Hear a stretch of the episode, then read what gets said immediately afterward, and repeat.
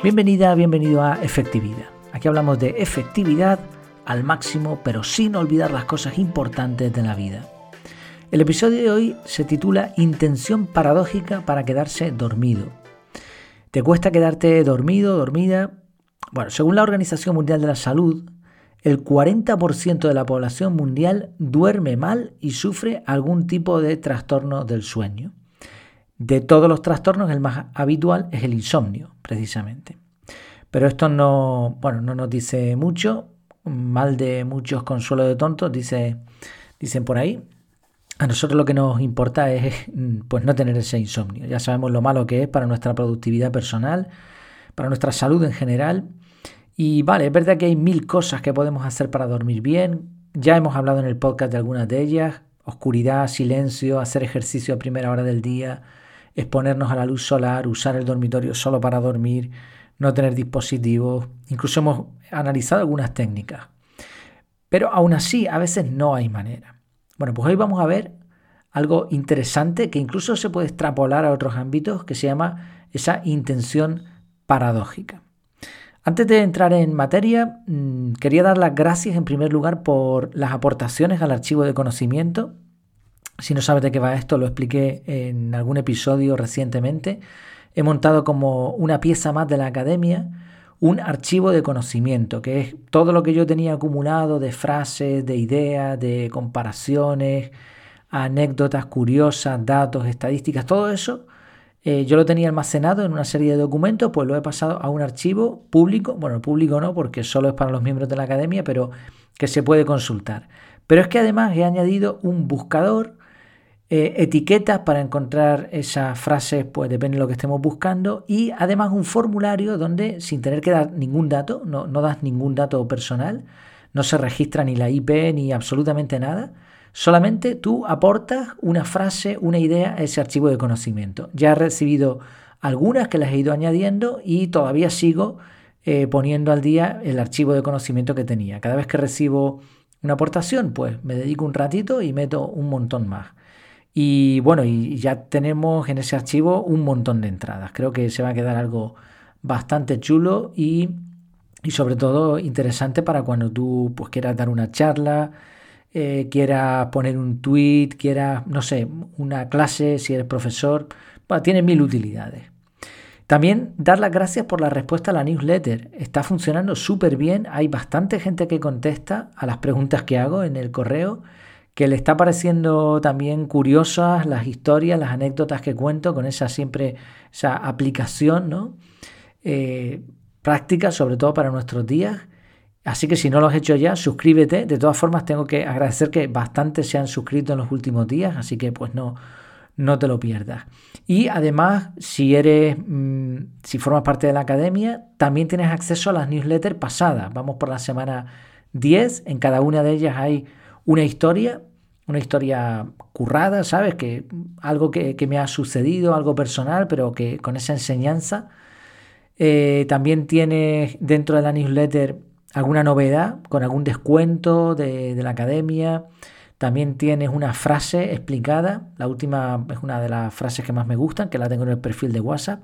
También tienes algún gadget, eh, lo mejor de lo que he aprendido durante la semana, enlaces a, a aplicaciones, a, a suscripciones de, otros sitios que están también bastante bien. Bueno, una newsletter completísima. Ya tengo el formato y no tardo tanto en, montarla, pero es un, es un, trabajazo. Así que nada, lo, dejaré en las notas del episodio para que te puedas suscribir y puedas ver de qué, de qué va. Y si no te interesa, pues te puedes desuscribir sin ningún problema. Aunque la verdad es que hay muy poquitas personas que se han desuscrito, la mayoría eh, se mantienen ahí y por eso va, va creciendo. ¿eh? Y estoy muy contento.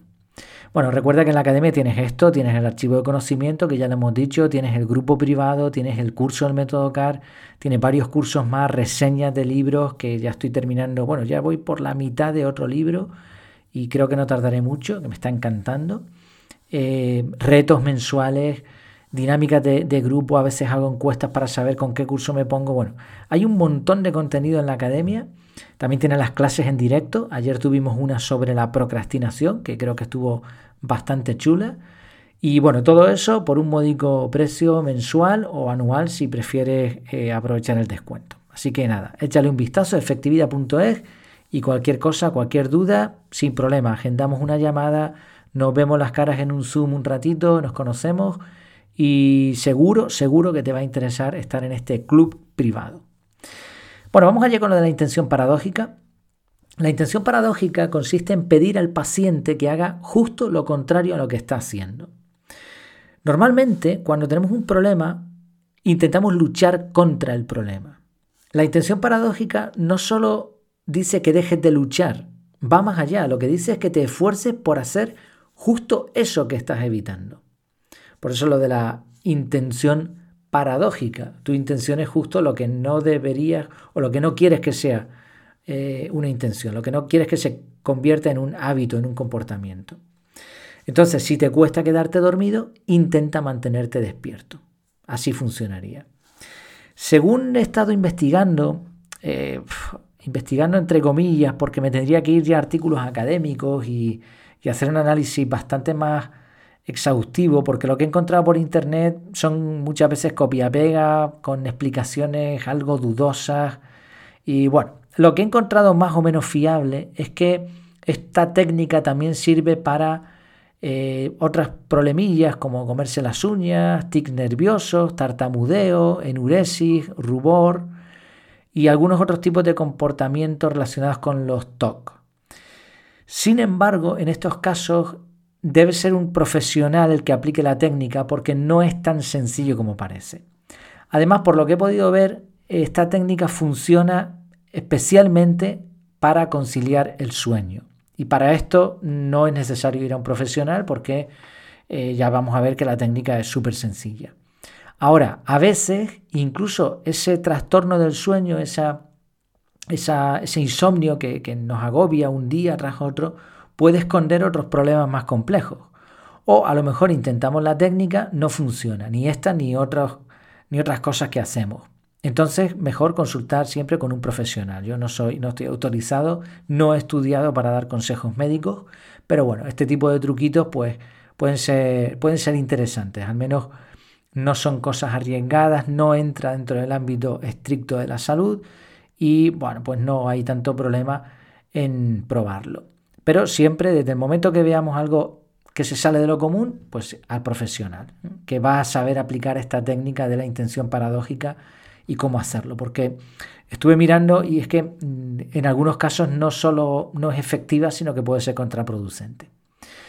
En cuanto al insomnio, centrándonos en esto, el investigador principal del método de la intención paradójica aplicada a esto, Colin Espy, propone lo siguiente. Primero, intente mantenerse despierto. Acuéstese cómodamente en su cama con las luces apagadas, pero mantenga los ojos abiertos. Renuncie a cualquier esfuerzo por dormirse. Deje de preocuparse por estar todavía despierto. Cuando sienta que los párpados quieren cerrarse, dígase a sí mismo suavemente, mantente despierto un par de minutos más, ya te dormirás.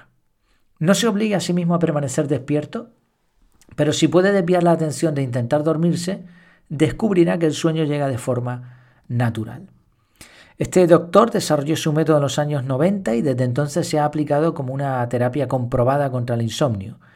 De hecho, había por ahí un metaanálisis de 10 estudios controlados donde se vio que la intención paradójica funcionaba mejor que otras terapias para reducir la ansiedad relacionada con el sueño. Y una revisión de diferentes tratamientos para el insomnio encontró que la intención paradójica reducía el tiempo que tardaban los pacientes en dormirse en 28 minutos de media. Esto es una auténtica pasada. 28 minutos de media es media hora al día que estamos ganando de sueño, que estábamos perdiendo antes intentando quedarnos dormidos. Eh, hace ya tiempo que investigué un poco sobre el tema del sueño y creo recordar que estaba en 7 minutos el promedio de tiempo que tardamos en quedarnos dormidos. Lo está reduciendo en 28, o sea, es, muchísimo. ¿Cómo se explica esto de la intención paradójica? Bueno, hay varias teorías. Una es la teoría del doble vínculo. Se presentan dos mensajes simultáneamente excluyentes. Entonces, o se hace una cosa o se hace, o se hace la otra. Por eso a una persona que tiene ansiedad se le pide que produzca la aparición de una emoción que normalmente se presenta de forma espontánea. Entonces, al suceder esto, como provocamos esa emoción, solo hay dos opciones. Puede aparecer la ansiedad, que el paciente va a intentar potenciar, en vez de reducirla, o directamente la ansiedad no aparecerá. O sea, lo que, lo, que intentamos con esto del doble vínculo es confundir un poco, mm, haciendo aposta o, o sintiendo aposta algo que normalmente no debería ocurrir. Entonces, ¿qué ocurre? Pues, pues la ansiedad o no aparece o tienes que desviar tu atención a eso que has hecho nuevo. Se, forma un automatismo. Eh, la otra teoría es la descontextualización, descontextualización del síntoma, que es cuando se le pide a la persona que ponga en marcha su conducta, su problema, y en otro contexto diferente del que suele aparecer. Por ejemplo, eh, si una persona tiene miedo a, algo en particular, pues se le intenta que sienta ese miedo en otro contexto. El síntoma pierde significado porque ya no responde al medio y por lo tanto estamos quitando un poco esa señal que despertaba el problema. Y la tercera teoría es la de la ansiedad recurrente, que explica que provocar una conducta y temerla a la vez es incompatible. Por eso la intención paradójica es útil cuando una persona anticipa sus síntomas. O sea, el síntoma cuando tú tienes problemas para dormirte es el miedo a no dormir. Eso es lo que no permite que el sueño comience. Por eso cuando tú tienes la voluntad de mantenerte despierto, eliminas ese miedo anticipado y esto permite que el sueño aparezca. Bueno, son teorías, no se sabe exactamente, por lo que he podido ver, por qué la intención paradójica funciona tan bien. Se siguen estudiando los mecanismos del cerebro, es fascinante. Pero lo que está claro es que funciona y por eso es una técnica que interesa probar. A mí me recordó un poco a lo de la psicología inversa, que se terminó descartando como modelo de educación para los niños porque eh, los pequeños huelen la manipulación a kilómetros de distancia. Y además confundía mucho. Entonces, esto de la psicología inversa no funcionaba del todo. Pero todavía seguimos encontrando ejemplos como lo de no pienses en un oso blanco o eh, el botón rojo grande y brillante que con un letrero al lado que dice no pulsar o ese cartel que dice salta bajo tu propia responsabilidad. ¿Qué hacemos? Pues entendemos la frase al contrario y nos sale esa vena rebelde y terminamos haciendo justo lo contrario de lo que se nos ha propuesto. Bueno, en resumen, si te cuesta quedarte dormido o dormida, intenta hacer lo contrario, intenta permanecer despierto. Bueno, pues esto ha sido todo. Muchas gracias por tu atención. Espero que te haya sido útil, sobre todo si tienes este problema de insomnio, pues probar esta técnica, intentar quedarte despierto. Y nada, recuerda que en la academia pues estás invitado, ya hemos dicho un montón de cosas que tienes, que tienes allí, así que pues nada, lo que, lo que necesites, efectividad.es. Hasta la próxima.